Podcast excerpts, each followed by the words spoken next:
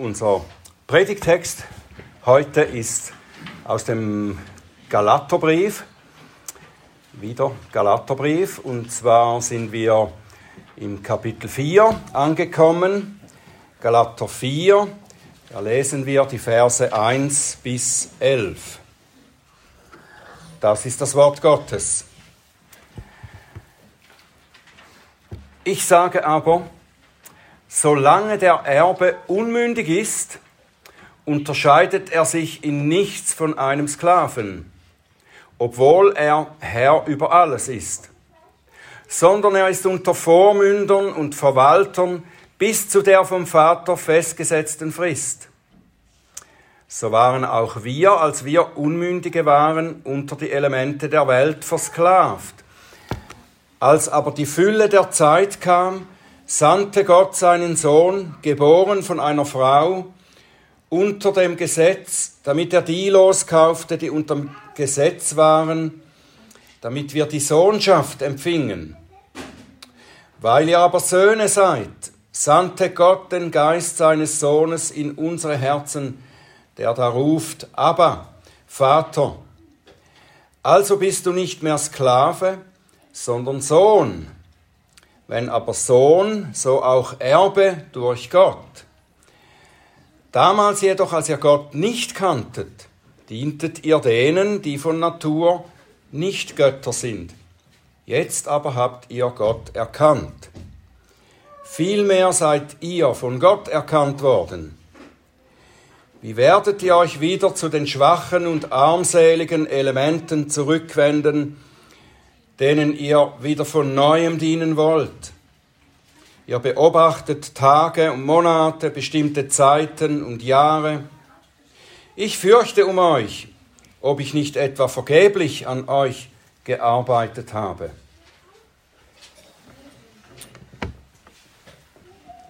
Himmlischer Vater, hab Dank für dein gutes Wort. Hab Dank für das, was du zu uns sprichst darin. Hilf uns, Herr, zu verstehen, wie du es meinst. Hilf uns, aufmerksam dein Wort zu studieren miteinander. Mach unsere Herzen bereit dafür und öffne du meine Lippen, dass sie deinen Ruhm verkünden. Amen.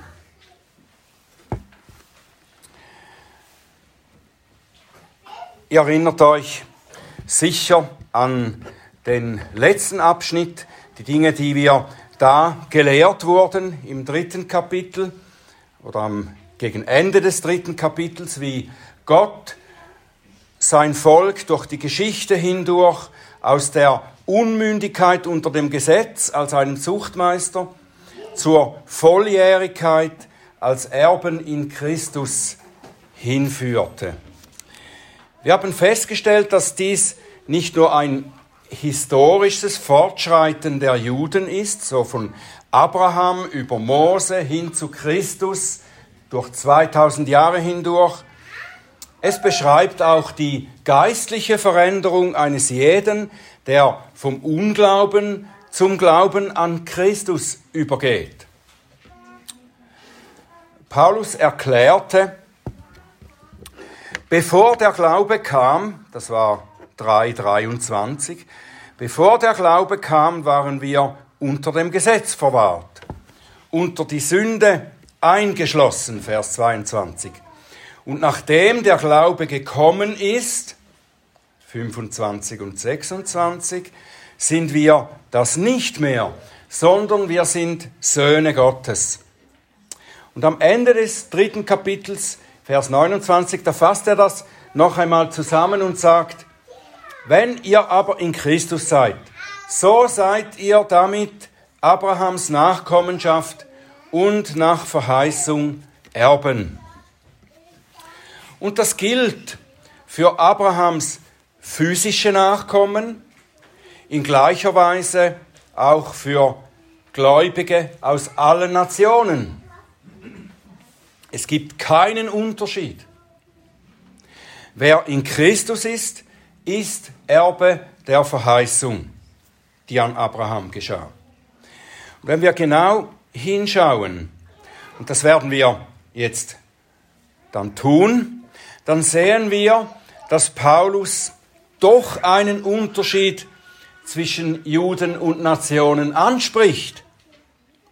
Es ist der Unterschied, der vorher bestand, bevor sie in Christus waren. Da standen die Nationen Gott anders gegenüber als die Juden. Da gab es einen Unterschied, aber jetzt nicht mehr, weil man eben nicht durch leibliche Abstammung zu einem Erben der Verheißung an Abraham wird und zu Gott kommt. Und darum soll niemand zum Halten des zeremoniellen Gesetzes, insbesondere ja, der Beschneidung, genötigt werden. Und das scheint für die Juden, die so an das Gesetz gewöhnt waren, enorm schwer zu fassen. Und darum ist der Apostel so bemüht, das so ausführlich zu erklären, auf ganz verschiedene Weise und aus ganz verschiedenen Perspektiven. Und er fährt hier noch weiter, jetzt im vierten Kapitel, mit dem Beispiel des unmündigen Erben, der dann mündig wird. Es gibt auch hier wieder ein Vorher und Nachher. Wie ich schon sagte, glaube ich, dass der Apostel in dem Abschnitt von Juden und Nationen verschieden spricht, wo, wo es um ihre ursprüngliche Stellung geht. Er tut das nicht nur hier im Galaterbrief, sondern auch in anderen Briefen, zum Beispiel im Epheserbrief. Da könnt ihr auch mehrmals das lesen, dass Paulus von wir oder auch wir spricht und dann von ihr aber. Und wenn er wir sagt oder auch wir, dann meint er oft eben die Juden. Paulus ist Jude, darum wir. Und wenn er dann ihr aber sagt, dann spricht er von denen aus den Nationen. Und das ist wichtig auch hier zu beachten. Warum ist das wichtig? Weil er zeigen will, dass dieser Unterschied in der Gottesbeziehung einst existierte, in Christus aber beseitigt ist. 3.28, da ist nicht Jude noch Grieche, und so weiter. Ihr seid alle einer in Christus.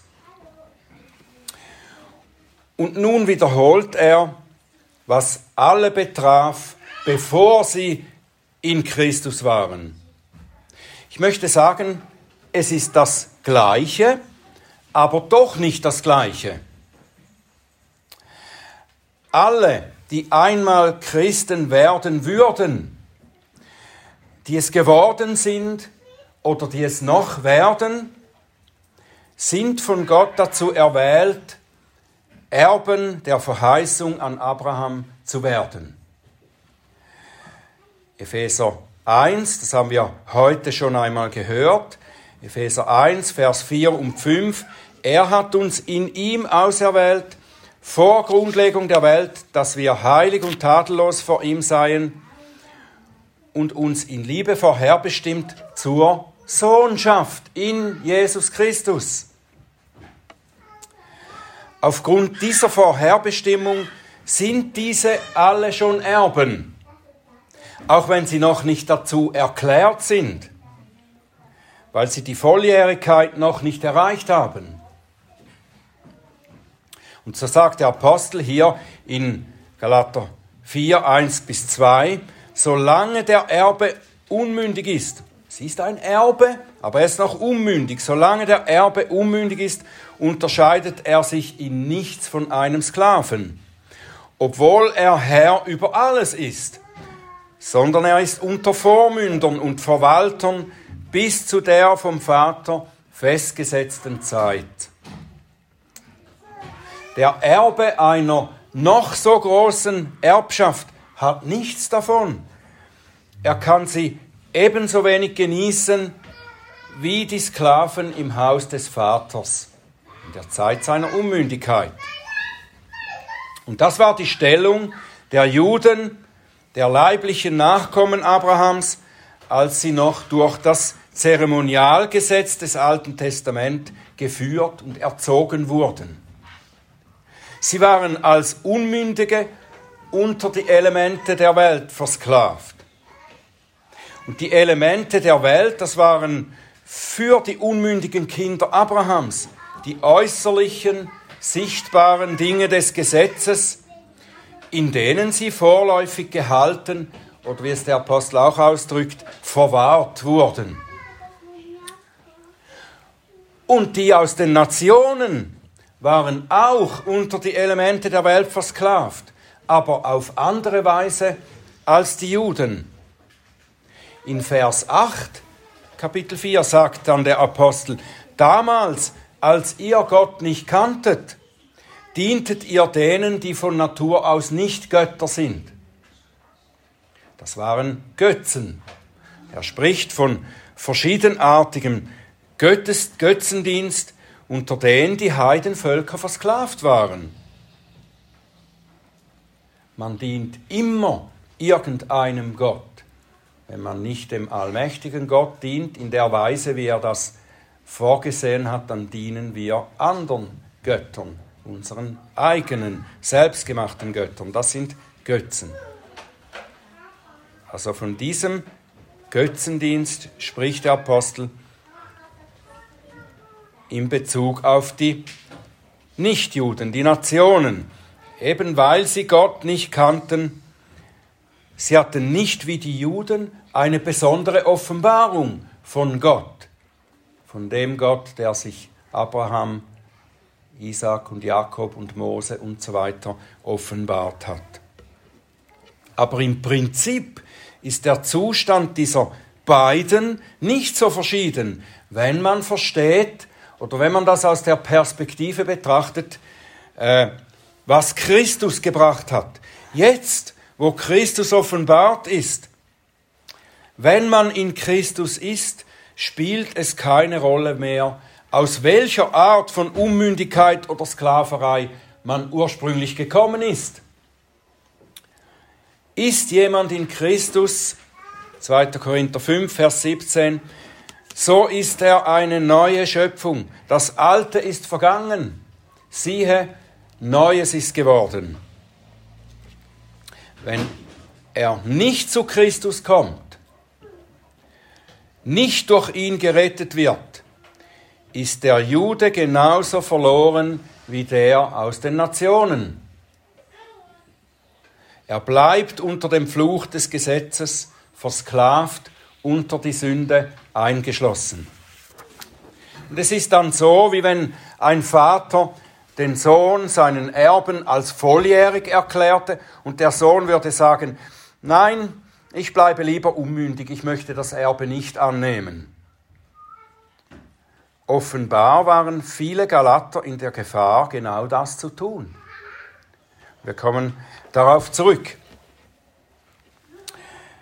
Der unmündige Erbe ist also unter Vormündern bis zum vom Vater festgesetzten Zeitpunkt, sagt der Apostel. Und dieser Zeitpunkt ist gekommen, sagt er gleich danach, Vers 4 und 5. Als die Fülle der Zeit kam, sandte Gott seinen Sohn, geboren von einer Frau, geboren unter Gesetz, damit er die loskaufte, die unter Gesetz waren, damit wir die Sohnschaft empfingen. In unserer heutigen Gesellschaft oder Staatsordnung, wenn wir so wollen, da ist es so geregelt, dass ein junger Mensch mit Erreichen eines bestimmten Alters volljährig wird. Hierzulande mit 18, in den USA meistens mit 21, soviel ich weiß. Das war im ersten Jahrhundert anders. Da erklärte der Vater seinen Sohn als volljährig zu einem bestimmten Zeitpunkt, sobald dieser sich als reif dafür erwies. Aber bei Gott und seinen geistlichen Erben ist es noch anders, erstaunlich anders. Niemand von uns Menschen konnte und kann jemals die Reife oder Würdigkeit erreichen, um von Gott als mündiger Sohn und Erbe erklärt zu werden. Und darum musste der einzige Sohn, der Sohn Gottes, der diese Würde, seine Sündlosigkeit und vollkommene Gesetzestreue schon immer besaß, musste an unsere Stelle treten. Er wurde als Mensch geboren und erfüllte alle Forderungen Gottes an den Menschen, erfüllte das an unserer Stelle, für uns, damit seine Gerechtigkeit uns zugeeignet werden kann. Und er erlitt die gerechte Strafe für die Sünde aller Erben unter den Menschen. Er trat an unsere Stelle, damit wir an seine Stelle treten können. 2. Korinther 5, Vers 21. Den, der Sünde nicht kannte, hat er für uns zur Sünde gemacht, damit wir Gottes Gerechtigkeit würden in ihm. Und auf diese Weise hat er uns losgekauft aus der Sklaverei unter dem Gesetz, den Elementen der Welt oder des Götzendienstes und der Sünde, so dass wir von faktischen Sklaven zu Söhnen werden, die das Erbe empfangen können. Paulus nennt es so, damit wir die Sohnschaft empfangen. Und was mit Sohnschaft übersetzt ist, in den meisten deutschen Übersetzungen, das heißt im Original, wird das mit dem griechischen Begriff Hyothesia äh, gesagt, was Adoption bedeutet eigentlich. Und der Kommentator Joseph Piper, er meint, dass Paulus diesen Begriff wählte mit Absicht, weil im ersten Jahrhundert natürliche Söhne, leibliche Söhne enterbt wurden, enterbt werden konnten, die adoptierten Söhne konnten nicht enterbt werden. Und das würde zusätzlich darauf hindeuten, dass unser Erbe absolut sicher ist. Wir sind adoptiert, definitiv eingesetzt in die Sohnschaft. Petrus schreibt, dass Gott uns wiedergeboren hat zu einer lebendigen Hoffnung durch die Auferstehung Jesu Christi aus den Toten, zu einem unvergänglichen, unbefleckten und unverwelklichen Erbteil, das in den Himmeln aufbewahrt ist für euch, die ihr in der Kraft Gottes durch Glauben bewahrt werdet. Definitiv. Und diese Sicherheit gibt uns der Vater dadurch, dass er seinen Geist in unsere Herzen gesandt hat. Der ruft, aber Vater, wie es heißt in Vers 6 hier. Der Geist gibt uns einerseits das innere Zeugnis, dass wir Gottes Söhne sind. Römer 8, Vers 16 heißt es, der Geist selbst bezeugt mit unserem Geist, dass wir Kinder Gottes sind. Wir erhalten ein Wissen, eine innere Gewissheit darüber, dass wir Söhne Gottes sind dass wir in dieser neuen Stellung und Natur Gott unseren Vater nennen. Und dabei geht es nicht nur um die Worte, die wir gebrauchen, um Gott anzusprechen. Da geht es um eine neue, eine innige Verbindung, die wir ganz real erfahren. Wir sagen nicht zu Gott, euer Ehren zum Beispiel.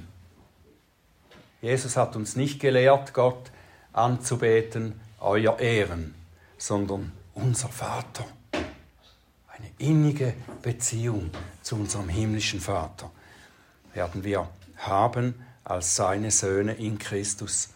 Paulus sagt, jetzt habt ihr Gott erkannt, vielmehr ihr seid von Gott erkannt.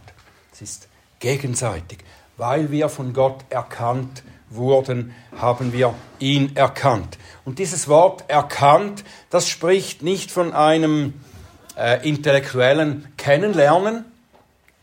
Das Wort erkannt im Griechischen und auch im Hebräischen bedeutet das viel mehr als ein mentales, intellektuelles Erkennen. Es bedeutet, dass man sich mit jemandem in Liebe vereint. Wir haben Gott als liebenden Vater erhalten. Wir erfahren seine Liebe ganz real.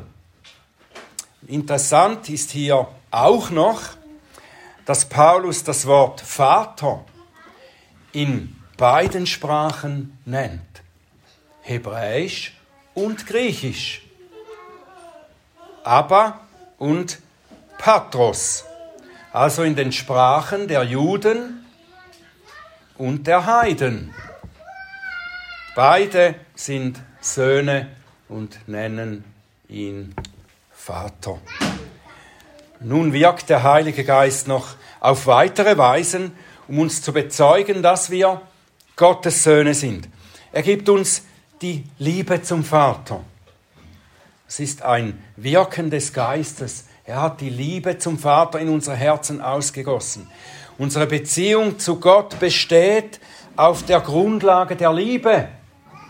Gott selbst hat sie in uns gewirkt, er hat uns so geliebt, hat die Liebe zu ihm in uns bewirkt. Auf dieser Grundlage haben wir die Sohnesbeziehung zum Vater im Himmel, nicht auf der Grundlage von Gesetzen und Regeln. Und darum leben wir dann aber auch nach seinen Geboten, weil wir ihn lieben und weil wir dadurch erkennen, wie gut seine Gebote sind, dass er sie eben auch aus Liebe gegeben hat. Und diese Liebe zu Gott, die bewirkt auch einen Hass gegen die Sünde und alles, was gegen Gott gerichtet ist. Das hassen wir. Das ist die Liebe zu Gott, dass wir die Sünde hassen. Das bewirkt auch der Heilige Geist. Der Heilige Geist gibt den Söhnen Gottes ein neues Lieben, ein neues Wollen und ein neues Können. Die Kraft, nach Gottes Willen zu leben, die wir davor nicht hatten, als wir unter die Sünde versklavt waren. Und der Heilige Geist ist auch ein Garant dafür, dass wir das ganze Erbe, das wir in diesem irdischen Leben noch nicht im völligen Ausmaß erhalten haben, dass wir das einmal empfangen werden, das volle Erbe, das verheißen ist. In Epheser 1, Vers 14, da nennt Paulus den Heiligen Geist das Unterpfand unseres Erbes. Und da spricht er von einer Anzahlung, die Gott gemacht hat das Unterpfand, die Anzahlung. Wenn wir etwas kaufen und noch nicht zum Beispiel ein Haus oder ein neues Auto und wir können nicht den vollen Preis zahlen, dann machen wir eine Anzahlung, um zu zeigen, dass wir den Rest ganz sicher zahlen werden. Es ist ein, äh, wie eine Garantie, oder? Wenn jemand diesen Aufwand auf sich nimmt und einen Drittel schon vorauszahlt, dann kann der Verkäufer davon ausgehen, der wird auch sich um den Rest kümmern. Und so nennt der Apostel eben den Heiligen Geist auch ein Unterpfand oder eine Anzahlung unseres Erbes. Er lässt uns das alles schon im Voraus schmecken in einem bestimmten Maß, was wir einmal im überfließenden Ausmaß empfangen werden. Durch die Gabe des Geistes garantiert uns Gott, dass wir das volle Erben, Erbe erhalten werden. Es liegt für uns im Himmel bereit, dass wir es empfangen dürfen. Im Angesicht all dessen, was ihm vom Vater, den er nun wahrhaftig als Vater erkannt hat und der ihm dieses wunderbare Erbe fest zugesichert hat, da ist es fast unglaublich, dass ein Sohn das alles gar nicht annehmen und nicht als Sohn darin leben will, sondern sich zurückwendet und sich wieder unter den alten Zuchtmeister begibt. Aber das scheint bei vielen Galatern der Fall zu sein. Sie sind freigekauft worden und mit großartigen geistlichen Gütern beschenkt worden. Sie wurden bereits vollumfänglich als Söhne eingesetzt. Das ganze Heil ist ihnen gegeben, definitiv, aus Gnade, weil sie es gar nicht auf anderem Weg erwerben könnten. Aber sie lassen sich beschwatzen und glauben, dass sie doch noch etwas tun könnten, um besser dazustehen vor Gott, vielleicht auch vor den Menschen, um schließlich von Gott dann angenommen zu werden, wie sie meinen. Und Paulus warnt ganz ernsthaft davor, sich so zu verhalten. Weil das, was sie tun, wenn sie wieder auf das Gesetz sich stützen, wenn auch nur zu einem Teil, das ist nicht einfach nur eine Zugabe, so wie eine Zugabe zum Glauben, den sie haben und den sie leben. Es ist nicht so, dass man sagen könnte, ja, was macht es denn, wenn ich noch eins oder zwei der Gesetze dazu halte? Ich tue da nichts Schlechtes damit. Es ist so, dass man nicht von beidem etwas haben kann. Das geht nicht. Entweder man vertraut Gott auf dem Weg, den er angeordnet hat, und man vertraut dann ausschließlich dem, was Gott in Christus getan hat und uns verordnet hat, um zu ihm zu kommen. Oder man vertraut auf das, was wir Menschen scheinbar machen können. Eine Mischung von beidem geht nicht.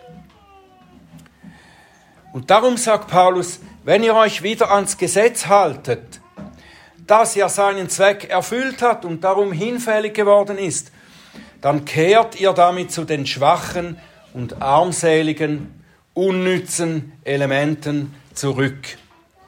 Und wenn ihr das tut, dann versklavt ihr euch erneut.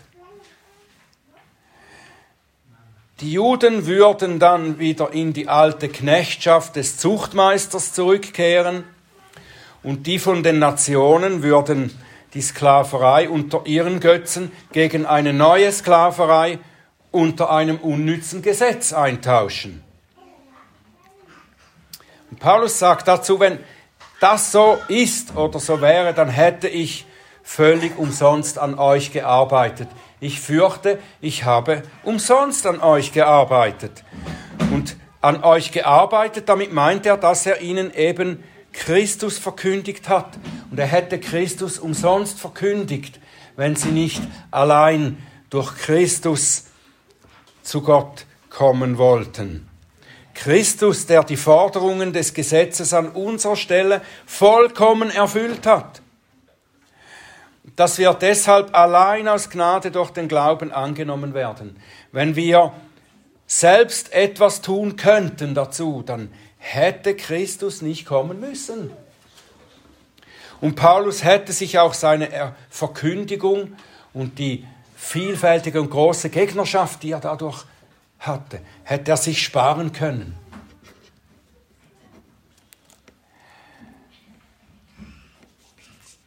Nun, was ist die Botschaft dieses Abschnittes für uns heute?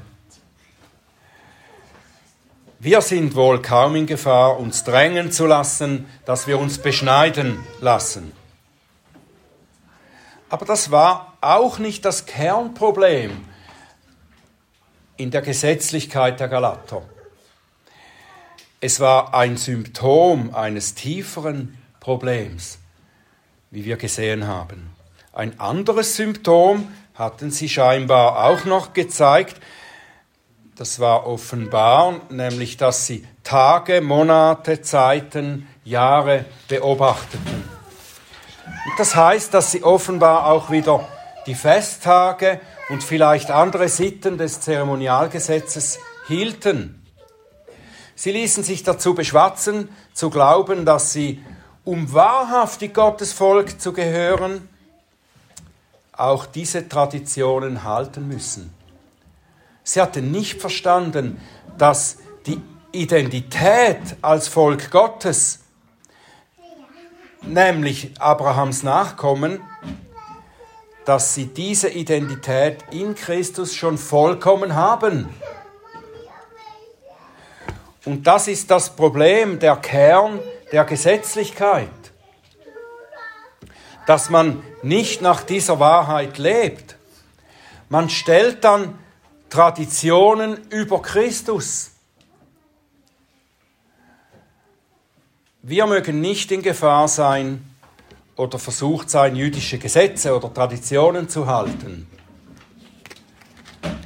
Aber wir könnten versucht sein, christliche Traditionen, vielleicht reformierte Traditionen oder baptistische Traditionen oder andere. Die Liste ist hier sicher endlos, solche Traditionen zu halten, um wahrhaft christlich zu sein, wie wir meinen. Und unsere Identität könnte dann mehr an diesen Dingen hängen, anstatt dass sie allein in Christus besteht. Das kannst du vielleicht bei dir überprüfen, indem du dich fragst, woran erkennt man oder erkenne ich eigentlich, dass ich Christ bin? Woran sieht man das oder erkennt man das?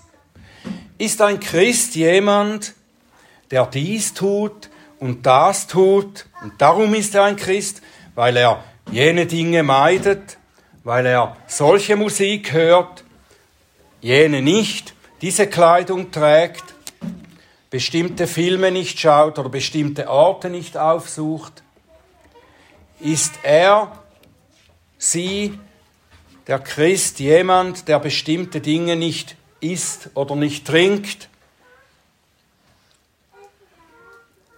erkennt man daran, dass jemand ein Christ ist? die christliche Identität? Ist sie darin? Versteht mich nicht falsch hier. Das sind alles Fragen, die man sich auch stellen muss. Was kann ich als Christ überhaupt gefahrlos genießen? Was nicht? Was ist für meinen Glauben hilfreich? Was ist schädlich? All dies sind Fragen der Lebensweisheit, nicht der Identität eines Christen. Wenn wir unser Gewissen damit beruhigen wollen, indem wir abhaken, was wir alles richtig getan haben oder was wir vermieden, nicht getan haben, dann sind wir vielleicht in der Versuchung, in die Versuchung der Gesetzlichkeit gefallen. Es ist, es ist etwas bequemer vielleicht, oder? Als Christen, dass wir einfach schauen, ja, was darf ich jetzt alles nicht mehr und was kann ich und was soll ich und dann bin ich ein richtiger Christ. Die Versuchung der Gesetzlichkeit ist so groß, weil der Weg des Gesetzes oder der Traditionen eine falsche Sicherheit oder Bequemlichkeit verspricht. Er sagt eigentlich, ich habe alles getan, jetzt kann ich ruhig sein. In Wirklichkeit kannst du ruhig sein, einfach weil du in Christus bist. Das genügt, um dein Gewissen zu beruhigen. Vor ihm. Er hat alles getan. Außerdem ist dieser Weg über die Gesetze, die Gesetzlichkeit ist auch hochmütig statt demütig. Wer glaubt, er könne durch bestimmte Lebensgestaltung oder Einhalten menschlicher Gebote Gott zufriedenstellen, der ist hochmütig und er irrt sich, weil er kann das nicht. Dazu ist Christus gekommen. Wir können nichts tun, um auch nur halbwegs gut genug zu sein. Christus hat alles bereits getan, um uns bei Gott akzeptabel zu machen, als Söhne, Erben einzusetzen. Und das zu erkennen und festzuhalten, das demütigt unser Fleisch, natürlich. aber es befreit uns gewaltig. Vertraue nicht auf deine Frömmigkeit. Sie vermag dich nicht einen Millimeter näher zu Gott zu bringen. Vertraue allein auf Christus, der dich elenden Sünder aus Gnade gerettet hat. Damit allein machst du Gott Ehre und gefällst ihm. Amen.